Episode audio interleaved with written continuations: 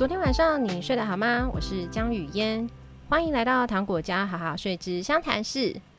今天再次邀请到性平教育讲师，同时也是超过二十五年年资国小老师翁丽淑，来到现场跟雨嫣聊聊儿童性教育。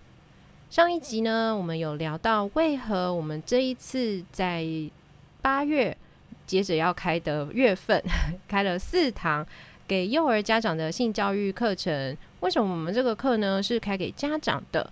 那上一集我们也聊到，为什么我们不主张要教孩子保护自己？那这集我们要来聊聊的是，坊间常常教的身体界限的教案，都是用身体红绿灯这个方式去进行的。那我们也觉得非常的不妥。那到底为什么这个教案不适合呢？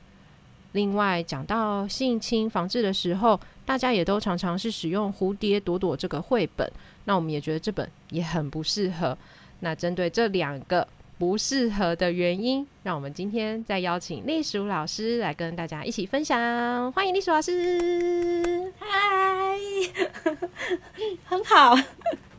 那我们就继续哦。对啊，我们聊一下身体界限。为什么身体界限不能用身体红绿灯来教？大家真的都是这样啊，教身体红绿灯。对，但是我们先来解释一下什么是身体红绿灯，也许有人不知道。哦，对，那一开始那个身体红绿灯的教案都是这样，就是他画了一个人人形正面。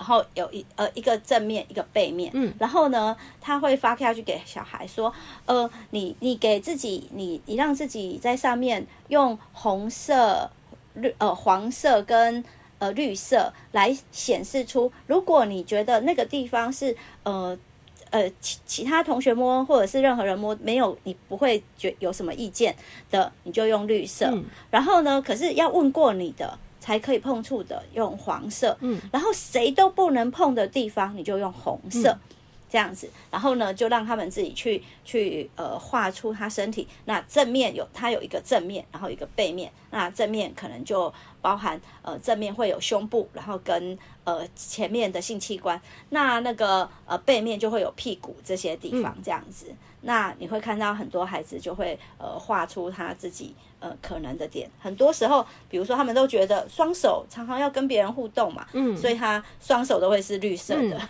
对，也有人头发会用绿色的，嗯、然后有人脚也会用绿色，那你不不一样的人他会有不一样的点，对，有一些小孩的点会比较大，红色会比较多，然后有一些小孩就是呃红色很少这样子，那。那我们都觉得这个教案真的非常的，呃，真的不行。为什么不行？因为他每个小孩都画了不一样的颜色，难道也不会就顺便教一下说，哎，你看每个人的界限不一样，这样不是一个很好的个体不同的讨论吗？是，就是我我确实，而且我也有听到别的老师会呃教。呃，就示范教学，然后有他们教的是这样。那重点在于，我们对于身体界限这个这个理解会不会太会不会太呃单一了？嗯，会以为我们每个人都有身体界限，而那个身体界限是此时此刻我定出来之后，它就可以用很久。嗯、我不敢说呃从永远不会换，而是会觉得哦这样子，然后所以我的界限就是这样。其实。我们的我们的界限是随时都在改的，随时都在变动的。然后，而且我我很难想象会有一个地方是谁摸都可以。这个怎么想都觉得不对劲啊！怎么可能会有人觉得我的手随便人来都可以摸？嗯，这就是丽子老师你上一集分享那个路上的骗子，他把你的手摸透了，其实一点都不舒服。手通常是绿灯吧？没错，但是在那一个你，你在画的也是绿灯。因为在小孩的观念一定会觉得，我常常在跟在跟朋友互动啊，所有的人来，可能我都必须要用我的双手去跟别人接触。那我们就会告告诉他，其实一般的接触跟身体界限是不一样的事情。对，对，你不应该把这个就是平常的这种互动，把它放在这个界限里面去思考，那就会非常的复杂。然后呢，这个所以不不应该会有一个地方是谁都可以碰。也不应该会有个地方是谁都不能碰，我常常就觉得这个要这个才真的是会让大人不知道怎么教小孩吧，因为回家之后你就知道那个惨况了，他就会开始尖叫：“妈妈，你不可以碰我！”嗯，就算要帮他把屁股再擦干净一点，然后就会说不可以了。呃，我我知道这个地方是谁都不可以碰的哦，就 是这个地方是红灯，然后爸爸妈妈也不可以这样子，然后就就很尴尬，只好说呃例外例外，这个爸爸妈妈是为了要做这些事情例外好吗？嗯嗯嗯，然后就越越来越开越多的例外。我真的觉得开例外对小孩的成长就不会是好事，因为例外都是大人决定的。对。既既然，而且侵犯小孩的也会是大人，他可不可以开例外？可以呀、因为在小孩的认知里面，而且常常都是熟人嘛，他要开很容易呀、啊，不是吗？对对，哎，所以这个熟人啊，大家可能不知道那个定义是什么。其实是在卫福部他们公布的数据上面啊，九成的性侵儿童性侵案例里面有九成的案例是由熟人进行的。那熟人的意思不一定要很熟哦，不一定是、嗯。直系的爸爸妈妈，而是就是有认识的成年人，就在熟人的范围里面。虽然说卫福部的确有说明，真的是直系的比例也蛮高的，可是，在整体的熟人性情里面的熟人的定义是家长认识孩子本身有认识的这些成年人。对，嗯，那那就可以知道，其实。家真的有可能会伤害小孩，嗯，那这这我们当然就呃很很难过啦。就是说这件事情，可能这些孩子会有呃比呃另外的资源跟课题需要面对。嗯、那可是如果是你，你很知道你的你的小孩，如果我们要这样放在一起说，就会让老师不知道该怎么教。对，因为他会觉得，嗯、呃，就是要防止家内性侵啊，所以那个。那个有一些地方是谁都不可以碰这件事情，他们就会特别特别的在意，而且要一直讲。那可是其实你要你要想，这个虽然是这个呃，就是这些案案件，但是大部分大部分没有这么可怕，大部分，大部分的家长还是正常健康的。没错，没错。那你你拿那个很小的那些个案的例子，然后把它放逐到其他的人都让让他回去跟他的爸妈说，我这里是谁都不可以碰。那那真的太为难家长了。这个要这个这这种教育，所以最后就会开外挂，呃，就会开例外。那我就说，怎么可能会有什么地方是？那你想想看，他长大，我们我们长大会有亲密关系啊。然后更不要说，如果发生了意外，那个。呃，医生可能连你的肚子都要进去的。对啊，有真的有什么地方是真的不能碰的吗？对啊，那开例外哦，嗯、医生都可以，但医生也有变态啊。对，是真的。所以你不能拿这个来作为这种哦界限上的这个依依准，因为这样子真的小孩会错乱。那那我我应该要要怎么去界定我这个？而且他在画的时候一定会有一个一个想象，哎。我这个是要用我的朋友来想吗？还是要用我的家人？还是用我最好的朋友跟我一般般的朋友，哦、或我讨厌的朋友？对对对，小孩的世界很很明确，他们需要想到一个人，这个人跟我之间的关系，他可以怎么样碰我的身体？所以他其实，在画身体红绿灯的时候，他已经有一个指定的人在那里了。那可能，如果他生命中有一百个人跟他互动，他就要画一百张吗？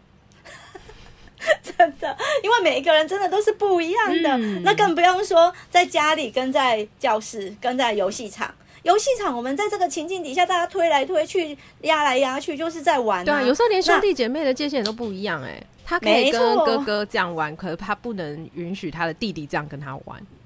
对对对对，真的就像这样。而且界限这件事情也真的不是只有身体，很多时候你会想，呃，这个人他就是。这个人跟我有多靠近，我可以跟他分享我的日记。然后另外一个人，我是连跟他讲话，我都就是仅仅到仅止于呃公务的接触而已。嗯、这个都是有可能发生，所以界限真的不是不是用这种图案，然后让小孩因为这个状态会让他太过于错乱，然后然后甚至有一些小孩画不出来，可能又会让老师指导。有没有？啊，像你的手啊就可以啊，或者是哦，像像你的屁股啊，就大家都不能摸，所以你这个画红色，就是那个小孩不知道该怎么画的时候，可能老师的指导就会变成是老师认为应该是这样的界限才对，那又变成他的身体是别人说的算。对，那那那我们要怎么去看待这样子？就是所以，我真的觉得这个教案啊。就是要让他好好的下架吧，漏漏洞百出啦，是一个漏洞百出的教案，大家不太能够。就算你讲的很详细，就是说哦，那你今天画的就是你跟某个你想象中的人，可是这个对小孩来讲又太过于抽象跟广泛，你没有实际上真的教了他会什么东西。对对，那那我我也觉得说，呃，我可以理解有一些老师他是真的不知道该怎么教身体界限，对，以以至于他他就只好拿到一个教案就来教了。那呃，很多人，而且这个教案也在网络上有很多，你随便找，真的。真的一一大堆，就是在讲身体界限，就常常就是拿这个东西来讲。那我我我就会觉得说，如果如果身体界限这件事情，他他真的只能一节课，那我我会觉得，我宁可把这一节课好好的来，我我就会把它来拿来上儿童人权，就会很想要告诉孩子说，其实你你你的界限可能可以。到到达什么地方，包括空间上的界限，跟跟你的就是呃事情上的界限，呃你要承担的界限，这些东西你你可以想清楚，你可以有哪一些界限，而不是拿这个来画。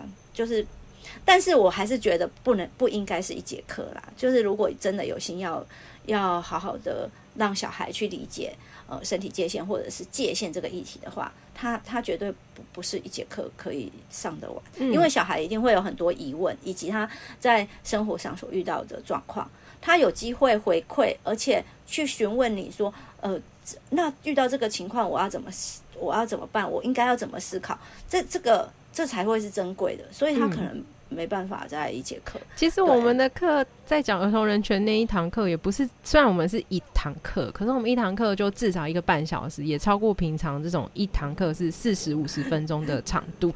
而且我们也自己都觉得说，其实不够用，其实可以讲三四个小时吧，就光儿童人权这件事情。对，而且我们是大人，大人的理解能力还比较好。对啊，对对，所以呃，我我我会觉得，嗯。就第一个好，这个这个教案真的是要大家看到的时候，可不可以退休？如果如果如果你已经教过了，或者是是你遇到你的同事正要教，可以多讲一点。其实其实我也不觉得说马上跟人家说说啊，这个过时了，不要再讲了，不要再讲。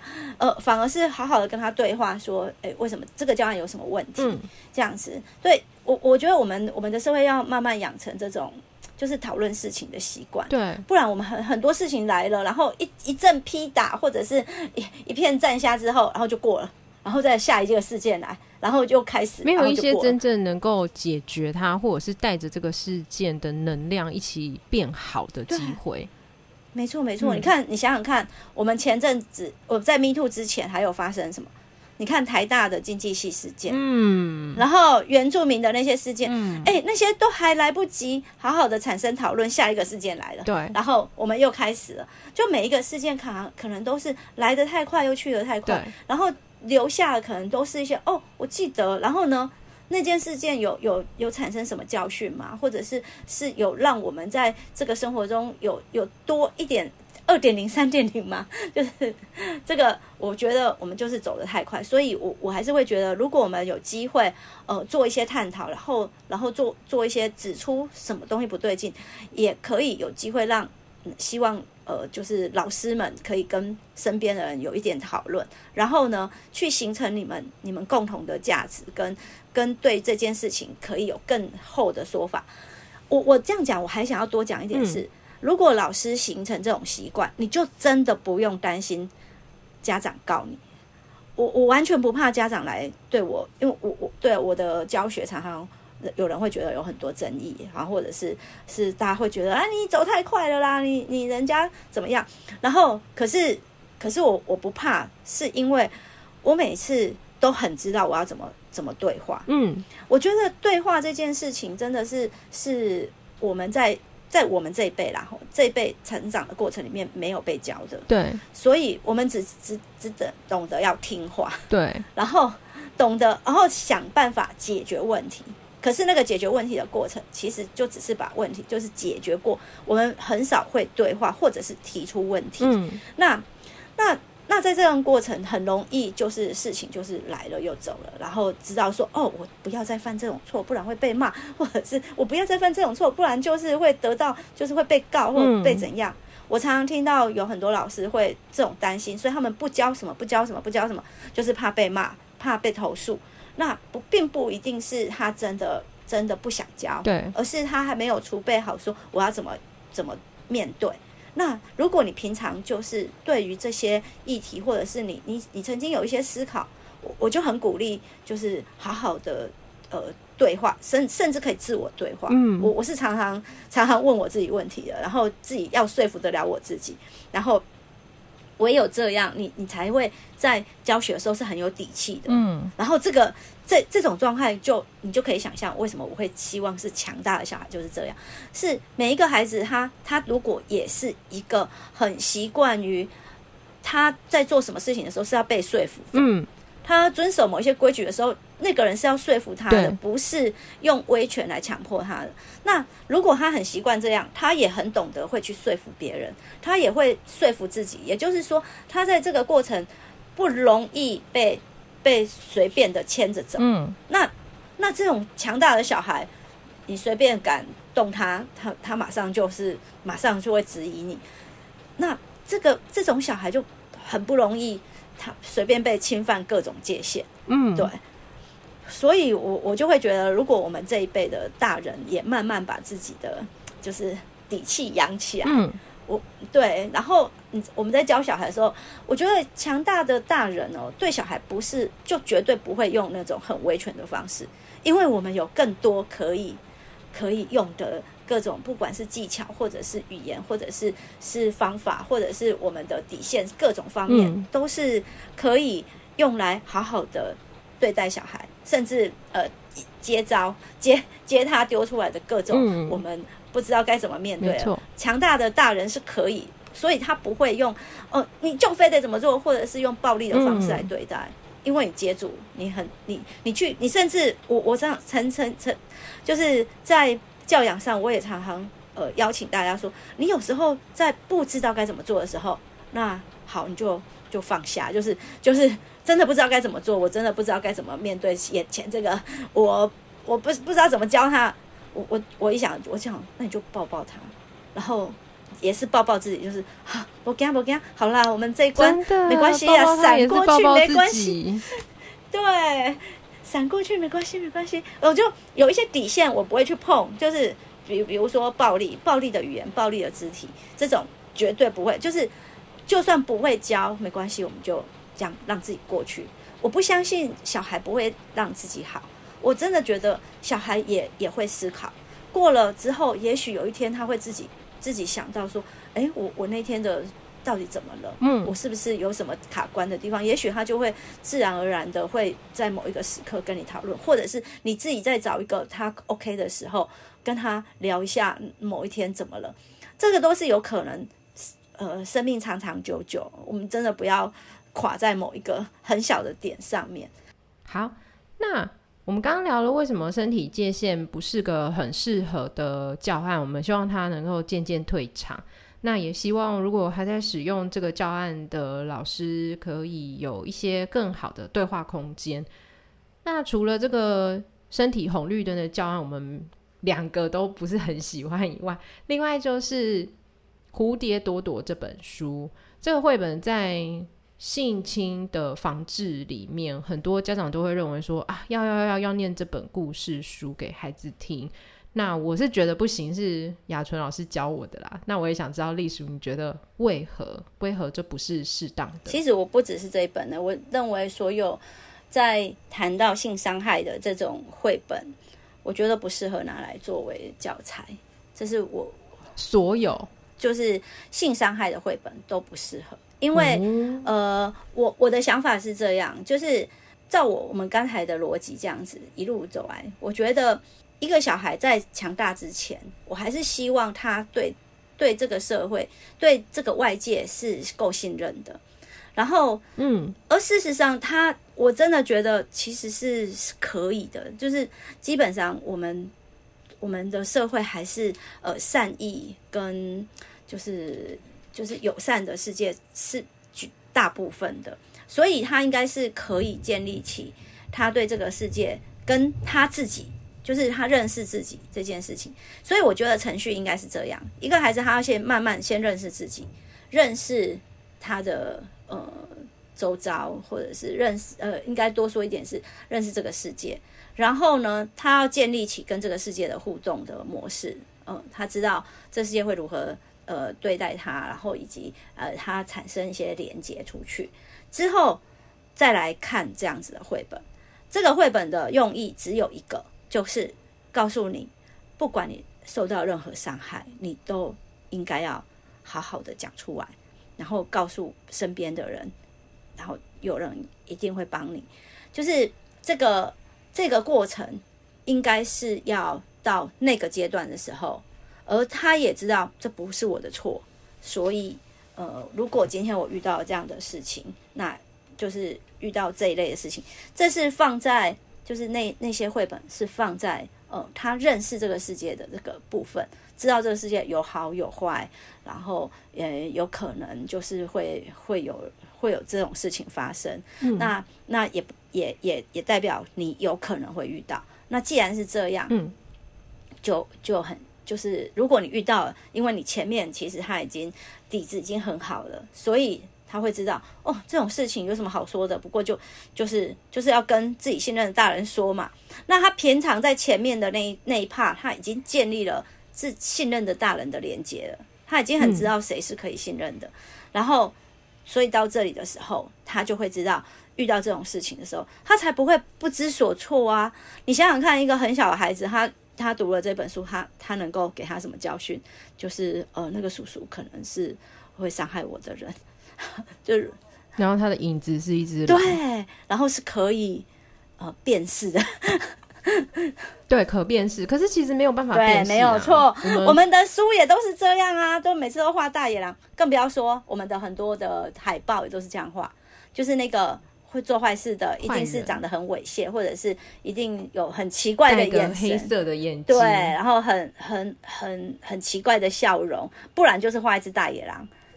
野狼和，可是真正的坏人，很多时候就是长得人人，没错，都一表人才，好不好？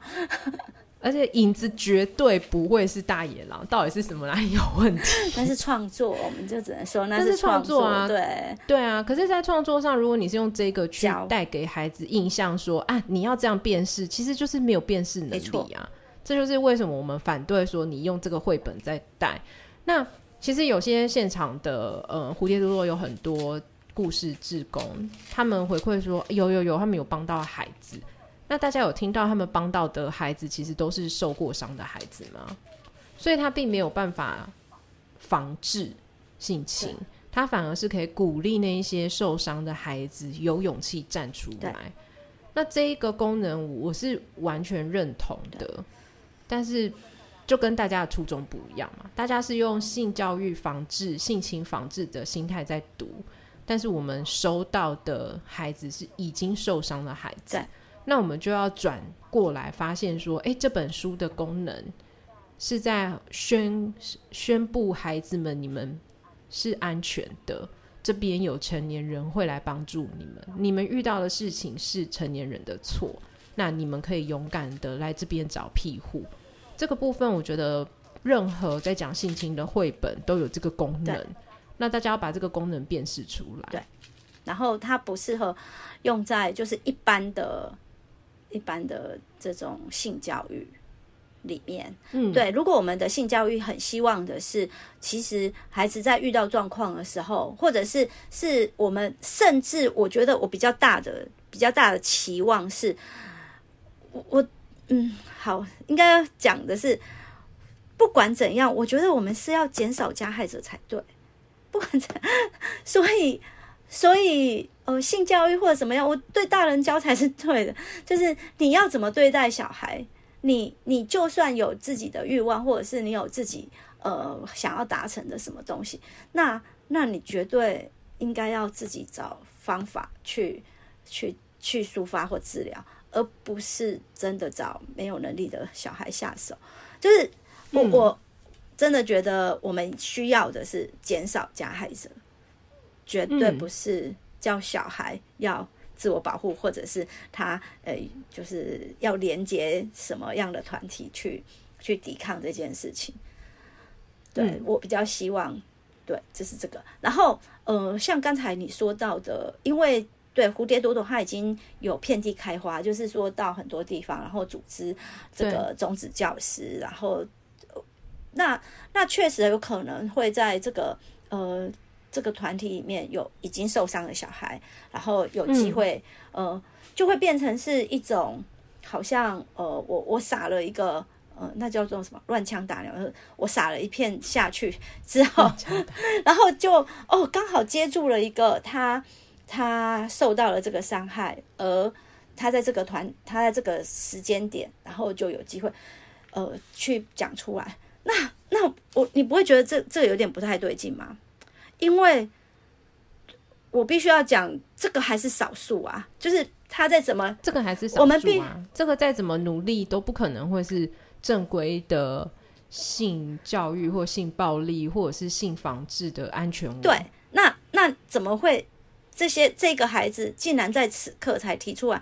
这根本就是呃，他没有安全网，对，是没有安全网。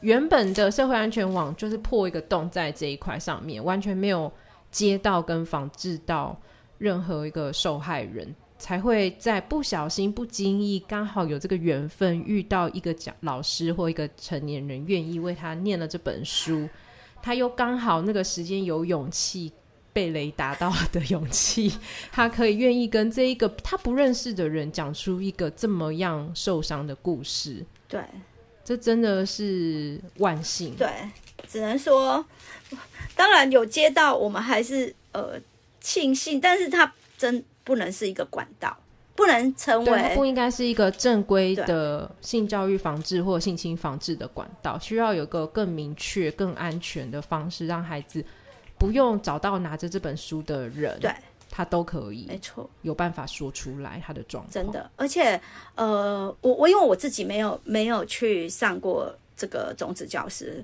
然后我也是，然后所以我不敢就是讲太多说哦这个，但是我听到一些有去上过课，因为我们同温层里面还是有很多人是是主张应该要用这个来上课的，嗯、就是这本书的。那那这些老师们就是也有吐露出，就是当我有提出一些质疑，我就说真的吗？那那你教小孩要去辨识？要怎么辨识？那教小孩怎么？你不是把责任归给小孩了吗？然后呢，他就说，其实他们有被教到说，像是浴室这个这个场景，就是呃，就是、嗯、对洗澡浴室，他有一幕是呃，就是那个叔叔帮他洗澡的这个地，这个有一幕是这个画面。然后他就说，你看这个，就是希望我们能够好好教小孩，他尽可能的要学会自理，就是。要有自理能力，这样子比较不会有让别人有机会可是如果他才三岁嘞，还是他才两岁嘞，他也是可以站着好好的被人家洗澡，他也可以好好的讲话。可是他在自理能力上面，我没有办法想象我两岁的小孩把自己洗得很干净，然后不会有什么地方留下一些污渍，最后搞得我们要去小儿科说他发炎了。而且重点就在于，我们所有的小孩都值得。被爸妈 被好好被好好的照顾啊，被好好的照顾，对啊，好好的洗澡。而且他说的那个叔叔，如果我今天想象我是一个单亲妈妈，那我遇到一个我觉得不错，可以跟我携手再走下半辈子的人，那我觉得他对我的孩子也是非常有爱，那他也愿意照顾我的孩子，在我没有办法的时刻，我理当就会放心的交给他。可是看完这本故事，我对不行。这样子，我预设所有的人都有可能，叔叔都有可能。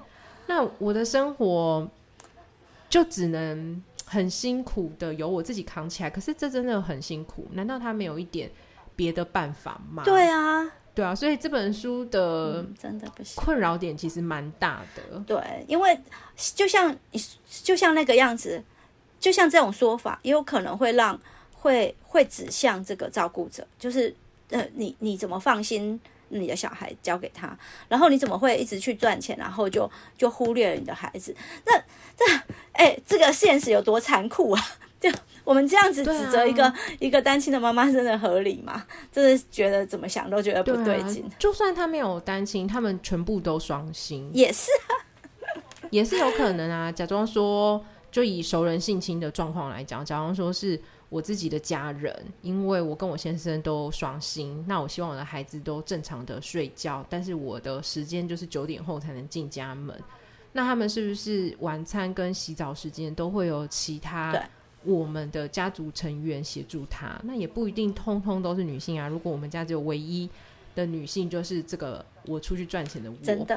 那其他照顾她的就会是别的异性男性来照顾她。那这是不是也是暗示说，所有的坏人都是男性？可是也有女性是坏人，对。所以他有非常非常多，就是与事实、现实没有办法做到的那种。让孩子真的有能力辨识，因为你自己也没有能力辨识到底谁会是那个坏人，才会熟人性侵的比例这么高嘛？如果你知道他是坏人，你怎么会让他接近你的孩子？对，没错。所以，所以讲那些什么情境啊，讲那些什么说哦，必须要怎么做才对，全部都把这个对象指向了这个受害者身上，或者受害者的照顾者这件事情。对，所以就是受害者跟受害者的照顾者就会是。被指责，就说你们不够好，跟不够仔细去防范。可是其实这真的是没有得防范的事情。我真的觉得不不能再把防范这件事情挂在嘴边，这这没有得防。我我我就觉得应该好好的去想，这个加害者是怎么被培养出来的，然后然后这个加害的体系里面，我有没有共犯？就是我们是不是都容许了某一些共犯在我们的身边？嗯，然后或者是你自己可能就是一个共犯。比比我我我我我们刚才讲的那个，就是我们上一集讲的那个例子，说呃，可能很多 Me Too 事件里面，有人会呃生出一些呃就是不当的邀请，或者是呃不好的事情，可能他旁边也有别人。我曾经有过呃接受，就是喝醉了，然后旁边呃有人就是好像有比较不好的这种举动，然后我可以感觉到我身边是有。很好的伙伴去阻止这件事情的，他，哎、欸，我也有这个经验。对，你会你会觉得，其实如果这个社会这样子是比较健康，就是有坏人没好没错，嗯，可是我们也有很可以信任的人，他他很知道自己该做什么。可是你就会想，对，如果今天其实我有当过那个，我我反省过，就是我曾经担任过那个，就是呃喝醉喝醉酒的一个女女女孩。旁边的人，可是我那时候我很年轻，嗯，我那时候的想法是，哇，他们两个本来就要凑成一胚啊，不是很好吗？就是他喜欢他，他，他也喜欢他，然后呢就觉得哇，可以上这堆，哎，欸，你知道这是，嗯，这是一个非常不当的文化，这种呃身体自主的文化里面的这个，呃，我我就是这样被养大，所以我这一波里面我反省最多其实是这一件事，就是就是我让。嗯我曾经让一个好朋友被这个被另外一个男生抱着，然后他们独处，然后那时候心里面还觉得，嗯，就是那让这个男生有机会示爱，然后让这个女生也知道，就是以为他们两个真心相爱。后来我才发现可，可可能我真的错很大。就算他们彼此喜欢。嗯也不是用这种酒精茫茫的时间在进行这件事情，他们可以在清醒的时候喝着酸梅汤，然后彼此示爱，可以不用喝着酒精，然后昏昏沉沉，没有办法真的做自己很清醒的决定。对对，对，真的，我我我我这一波就觉得，天啊！我那时候做了共犯，就是我。我、嗯、我觉得，如果我们在这一波的 Me Too 事件里面，大家每一个人都应该好好的去反省自己。我我倒是真的觉得这些事情应该要被好好反省起来。就是你什么时间点，你其实曾经是一个加害者，或者是你曾经是一个呃旁观的共犯这样子。那那如果是这样，我我就觉得我就不会再让这种事情再发生，而且是可以真的好好自我检讨的。那我我真的不用去再检讨那那个某一次我怎么样的时候，我就觉得对我那次是我受伤了，很肯定。对啊，对。可是、嗯、可是加害者的体系要被辨识出来，这这个真的太重要。所以像刚才说到那个，如果一个受受害的绘本。故事，其实他真的就只能提供，嗯、呃，你如果受伤了，你一定要求救，就这么一个教训。可可是说真的，他这个教训应该是平常。如果他是平常是一个非常被被尊重、很有自尊的孩子，他不用等，他今天不用等看到这个绘本的机会，对，他早就被伤害，这怎么可能？他马上回家就讲了，或者是他马上找到人就就就找到他信任的人就就会提出来了。我们希望养出这种小孩啊，嗯、不是只是我们告诉他的时候，他突然心有所感才讲出来，对。对，真的，这系列课程我一直说，就是我希望大家有机会上这四堂课，上完之后，我希望下一个十年就没有再这么大波的迷途运动出来，因为我们不需要，我们每个孩子都可以安全的长大。真的，我们哎，一个小孩要安全的长大，真是不容易啊。真的，真的，真的，因为这个社会，我们希望他是善意的，但我们也不笨，我们不会就是假装说我们就是活在一个乌托邦里面。我们希望他知道他有可以信任的人，我们也希望他能够辨识危险性。但是在这一个他能够做到辨识危险之前，我们要做的很多很多，那不只是一个性教育的一堂课、四堂课，或者是一小时、十小时可以完成。对，真的。而且，呃，嗯、我我如果在这一波，其实应该说性平教育哦，呃，你看已经走了几年，二零零四年性别平等教育法通过，到现在已经今年十九年了耶！我的天呐！然后我常常在想，这十九年我们，呃，其实还我们还是真的有看到很多孩子有长出力量，所以你会看到是有有，有对，你看板中他们会自己办男群。就是群群、嗯、呃什么？那他他的活动叫什么？呃，就是群聚效应。好，就是他们办男群之后，嗯、他们想要突破这个呃身体意向。那我觉得呃，这个二零零四年之后长大的小孩，他确实已经长出一个性平法里面所养出一个大一个强大孩子的样子。但是在性教育方面，嗯、我真的觉得不不够，而且有一些反错。以至于我我觉得有一些暗流，不，我们从这这个这次的 Me Too 就可以感觉到，你看这些人都是很，就像你刚才说的，他们都很很有社会文化资本的的女女、嗯、女孩，或者是非常有书写能力，对，然后他们都遇到了，而当下他们真的不知道要怎么回应。甚至这件事情成为一个秘密，在此刻才敢说出来。那嗯，而且他们都要等到他们自己觉得自己够成熟跟更强壮的时候才敢出声。可是我们的每一个小孩，什么时候才能等到他们成熟跟强壮？我们不应该这样，我们不应该要求一个被害的孩子，甚至任何的被害人都要有先要变得强壮，才能够去说我受伤了。而是在受伤的当下就能够被大家照顾到，而去惩治这一个伤害他的人。没错，所以我我就觉得，呃，可能不只是性别平等教育而已，甚至性别应该说性别平等教育，它本来就应该要结合儿童人权一起，就是这个社会都知道要怎么好好的对待儿童。这这这真的太重要，看我们太重要，对，好好的知道我应该要怎么对待儿童，这样子才有机会让儿童在这个对的环境下长大，长出一个呃他很强大自我的样子。那这些、嗯、这些伤害就不攻自破，甚至这个伤害也会减轻很多，因为很多大人总算知道，嗯、哇，原来我我那样子对待是错的。我以为那样子是可以，嗯、或者是怎样？对，那有机会可以把这个，就是把儿童人权跟跟性别平等真的好好的结合起来，这样才有机会让我们的课程是真的符符应到小孩的需要。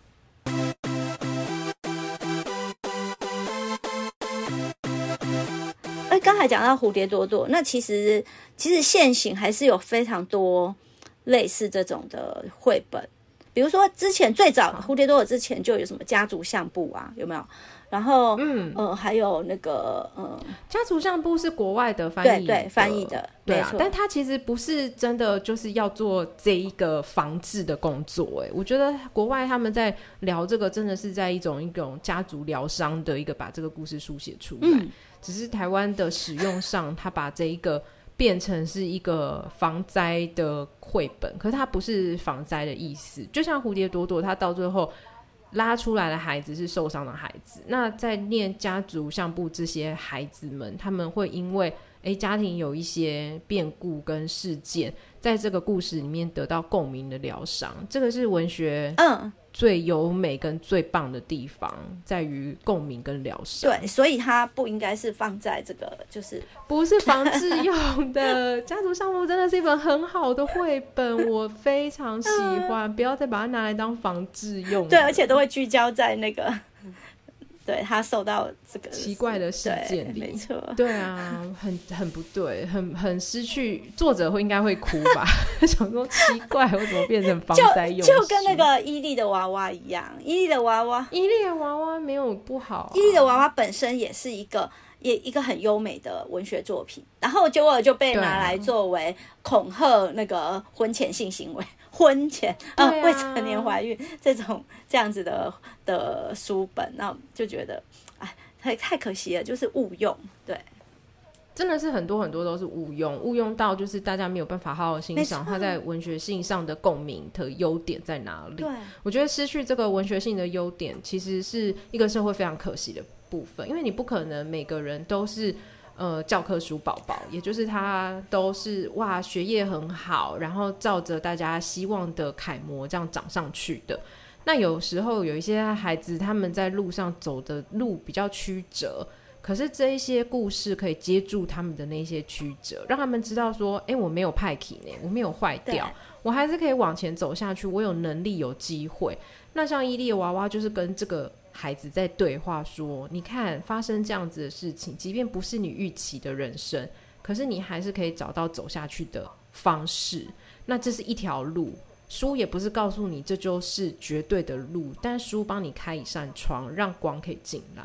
那我们如果看到这是一扇可以进光的窗户，我们就不会这么焦虑，在于说：天哪，这本书真是太教坏小孩了。没有，真的没有这个意思。对。”你讲得很好，真好。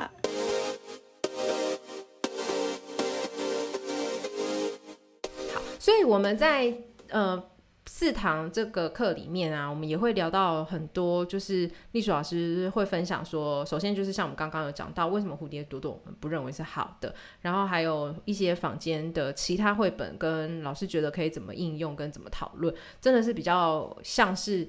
这个绘本的好好使用跟怎么开启跟孩子的对话，这也都会在我们四堂的给家长的性教育课程里面包含到。那我们不是故意不在今天讲清楚，而是这真的是包山包海，我们连课程一个半小时的晚上都讲不完了。Podcast 真的没办法做这么多，所以非常非常欢迎家长们跟我们一起。八月的课程我们还在热烈的欢迎大家报名当中。那会把这些报名的资讯放在这一集的资讯栏里面，希望大家八月的星期三晚上可以跟我们抽出一些时间来一起讨论，到底要怎么样才可以让孩子在性教育上面有一个由我们家长带着他们支出的安全网上好好安全的长大。那我们谢谢隶属老师今天来跟我们聊天，谢谢谢谢雨嫣，拜拜。